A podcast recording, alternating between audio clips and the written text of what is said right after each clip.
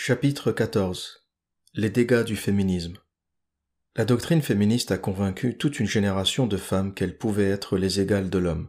Seulement voilà, la biologie et la nature ne semblent pas avoir suivi ce principe égalitaire. Un homme, sauf exception, reste biologiquement fertile toute sa vie. Il peut donc à tout moment procréer. Ainsi, même s'il eut une longue carrière qui ne lui a pas laissé le temps ni l'occasion de faire des enfants, l'homme pourra toujours, dès qu'il le souhaite, en avoir. Ce n'est pas parce que la médecine a fait de grands progrès et qu'elle peut potentiellement retarder l'échéance, à certaines conditions et avec des risques accrus pour la femme et pour l'enfant tant désiré, que les femmes peuvent imaginer être les égales des hommes. Or, en croyant au mensonge de l'égalité prôné par les féministes, beaucoup de femmes se fourvoient, elles tombent dans le piège de la carrière et finissent par rater le train de la fertilité. Quel est le parcours type de la working girl? Fin des études vers 23 ans. Des stages, des voyages, une année sabbatique ou des petits boulots jusqu'à 26 ans. Un premier emploi digne de ce nom à 27 ans. Elle y travaillera de façon acharnée pour gravir les échelons jusqu'à 32 ans. Dans certains domaines, la compétition est dure, et beaucoup de femmes se perdent à jouer le jeu de la carrière plus longtemps. Celles qui décident de travailler à mi-temps pour s'occuper de leurs enfants, ou pire, de prolonger leur congé maternité, font une croix sur leur carrière prometteuse. Leur décision signifiera la fin de leur ascension professionnelle. Beaucoup de femmes, je dirais les plus réalistes, comprennent que cela n'est pas tenable. Par exemple, les statistiques des cabinets d'avocats en témoignent. Plusieurs journaux américains ont rapporté que les femmes quittaient en masse les cabinets d'avocats. Pourtant, elles sont majoritaires dans les écoles et universités de droit. Le journal Fortune du 19 avril 2017 titrait Les programmes de diversité des sexes des cabinets d'avocats ne parviennent pas à maintenir les femmes dans la profession. Le Financial Times du 3 avril 2019 s'étonnait pour sa part pourquoi les avocates quittent-elles la profession? Ces articles établissent à quel point le milieu professionnel des avocats est dur pour les femmes qui y travaillent. La mentalité à embrasser pour évoluer dans ce milieu à des niveaux élevés est si particulière qu'elle heurte les aptitudes naturelles de la plupart des femmes. Quand on songe en plus au rythme effréné de travail, avec des amplitudes horaires en semaine dépassant toute proportion, et quand on est contraint de travailler aussi les soirs et les week-ends, on comprend vite la raison de ce désamour de la jante féminine pour cette profession. Les femmes supportent mal ces contraintes absurdes, ou alors elles s'obligent à les supporter en flirtant avec des déviances ou des dépressions à répétition. Mais cela en vaut-il vraiment la peine? Dans ce milieu où la compétition fait rage à tous les niveaux, les femmes tentent de se suradapter. Quelques-unes réussissent, mais d'autres gardent des séquelles à vie, même si elles ne l'avouent pas les plus prudentes se retirent pour chercher un travail correspondant davantage à leur philosophie de vie. Selon moi, il s'agit clairement d'un constat d'échec de toutes les théories égalitaristes. Pourquoi tenter de faire entrer un rond dans un carré, ou vice-versa? Je sais que ce genre de propos n'est pas acceptable dans notre société actuelle sous la dictature de la bien-pensance. On préfère laisser pulluler les féministes et proliférer leurs mensonges qui font miroiter l'impossible aux jeunes femmes et ne rappelle jamais les points essentiels que toute femme devrait prendre en considération. On maquille la réalité cruelle à laquelle doivent faire face les jeunes femmes. Je ne suis pas sûr que les trentenaires émancipées et indépendantes ne souhaitent pas échanger leur florissante carrière contre un mariage et des enfants. Peut-être faut-il en interroger quelques-unes pour connaître le vrai fond de leurs pensées. Dans la même veine, les féministes extrémistes tentent de convaincre l'opinion publique que les femmes peuvent faire tous les métiers difficiles et dangereux qu'exercent les hommes. Mais de toute ma carrière d'architecte, je n'ai jamais vu une femme monter un échafaudage ou poser des parpaings sur un chantier tôt le matin, sous des températures hivernales. Il n'y a pourtant rien qui empêche les femmes d'accéder à ces métiers, même la conjoncture leur est favorable, puisque les entreprises de BTP encouragent de plus en plus l'accès des femmes aux métiers de la construction. Mais la réalité est toute simple, ces métiers ne les intéressent pas. Je ne connais aucune femme qui rêve de poser des parpaings. Ce rêve est celui des féministes politisées celui des femmes. En plus, toujours selon moi, il y a une autre vérité que le dogme féministe s'efforce de dissimuler. Les théories féministes font encore plus de dégâts lorsqu'elles sont appliquées par des femmes qui ne sont pas en haut de l'échelle sociale. S'acharner à développer une carrière professionnelle pour une serveuse ou une caissière de supermarché qui gagne sa vie très frugalement est une hérésie. Peut-on réellement décider de se consacrer à sa carrière avec de tels postes professionnels? Certainement pas. Peut-on même parler de carrière lorsque l'on est caissière ou vendeuse dans un magasin?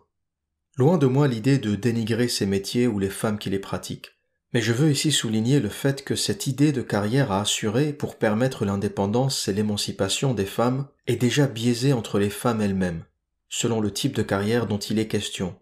Je peux à la rigueur comprendre qu'une avocate sacrifie ses meilleures années de fertilité à sa carrière, mais je ne vois vraiment pas la nécessité d'un tel sacrifice pour un poste plus modeste. D'ailleurs, à bien y regarder, les paperesses du féminisme étaient toutes des femmes bourgeoises, rentières ou femmes d'eux. Elles n'avaient pas de besoins basiques et grégaires à couvrir, et avaient donc les moyens financiers de se consacrer à leur émancipation. Simone de Beauvoir et Simone Veil n'avaient certainement pas de problème de fin de mois, et il est facile de prêcher la bonne parole lorsque l'on fait partie de la haute bourgeoisie. Aujourd'hui, la génération des femmes nées dans les années 80 et à qui on a vendu la libération sexuelle frôle la quarantaine. La vérité biologique les rattrape, et elles se rendent compte sur le tard qu'elles doivent trouver rapidement quelqu'un pour se poser. Or, elles ne sont plus forcément toutes fraîches, et sont moins fertiles, voire plus fertiles du tout. J'en rencontre encore dans mes soirées meet-up ou au roof garden. Elles dansent pathétiquement sur le dance floor en essayant de séduire un bel inconnu. Seulement voilà, le temps a passé et le regard des hommes se fait de plus en plus rare, un peu comme une vieille voiture qui a connu trop d'utilisateurs et dont le kilométrage s'étale. À cet âge, ces femmes seraient capables d'exiger du premier inconnu qu'il les épouse. Le temps presse et la demoiselle n'a plus le temps de s'amuser. Il faut qu'elle procrée.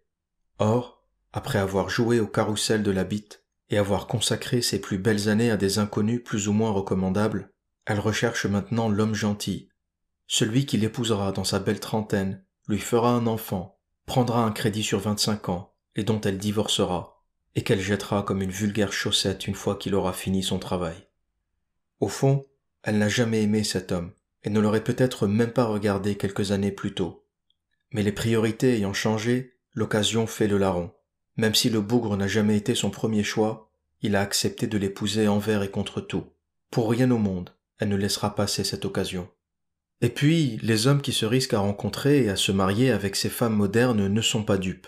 Ils sont conscients que toutes les femmes de valeur de cette tranche d'âge sont prises, voire déjà mariées et ont des enfants. S'il y en a une qui est seule, la quarantaine approchant, c'est que quelque part, il y a un problème. Soit de caractère, soit de personnalité, soit plus profondément de psychologie, ou pire, tout cela à la fois. Et quand elles le régleront, il sera déjà trop tard. Pour approfondir ce raisonnement, est-il intéressant aujourd'hui pour un homme de se marier? Par le passé, le contrat était clair et équitable. La femme qui se mariait très jeune, entre 16 et 18 ans, donnait à son mari sa jeunesse, sa beauté, sa fertilité.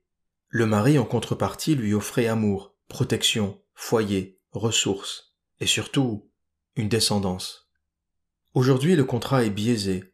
Une femme qui se marie à 32 ou 33 ans a ses plus belles années derrière elle. Pressée par son horloge biologique, elle fera un enfant, une ou deux années après son mariage, et l'homme n'aura eu accès que très furtivement au plaisir de la chair. Une fois que les enfants auront grandi, quand ils auront cinq ou six ans, le couple, dans un cas sur deux, selon les statistiques, divorcera, sachant que les divorces sont initiés par les femmes dans trois cas sur quatre environ. Dans ces conditions, le mariage pour l'homme est devenu une sorte de jeu truqué dès le départ, car il est quasiment certain de perdre. De plus en plus d'hommes le réalisent, et la baisse du nombre de mariages est une tendance déjà allègrement amorcée. Ainsi, malgré le marketing savant des sites de rencontres pour trouver l'âme sœur et les histoires romancées à outrance des films hollywoodiens, le nombre de mariages baisse d'année en année. En France, le plus bas taux historique du nombre de mariages a été atteint en 2016. En clair, depuis 1946, qui marque la fin de la Deuxième Guerre mondiale, le nombre de mariages n'a jamais été aussi faible. Le féminisme en voulant libérer les femmes avec ses doctrines absurdes risque de les condamner à la solitude. Il octroie aux femmes un emploi et des ressources afin qu'elles puissent consommer. Il en fera des dépressifs sous anxiolytiques qui contribueront à enrichir les laboratoires pharmaceutiques. La solitude laissera place au doute, au manque d'estime de soi et plus si affinité. La quarantaine approchant, nombre d'entre elles seront incitées à consommer de la chirurgie esthétique. On leur vendra que c'est le meilleur moyen de lutter contre les effets du vieillissement et de rester belle pour trouver un homme. Mais tout cela n'est qu'artifice sur artifice. Comme toujours, on vend des choses futiles et légères, comme promesse d'un bonheur pour tenter de recouvrir une blessure dont la réalité est trop dure à accepter. Il serait politiquement incorrect de dire la vérité. Eh bien, je me risque à le faire, même si je m'attire les foudres de toutes les féministes de la Terre. Finalement, le féminisme n'est-il pas devenu malgré lui l'outil de propagande parfait du capitalisme financier et de la société de consommation?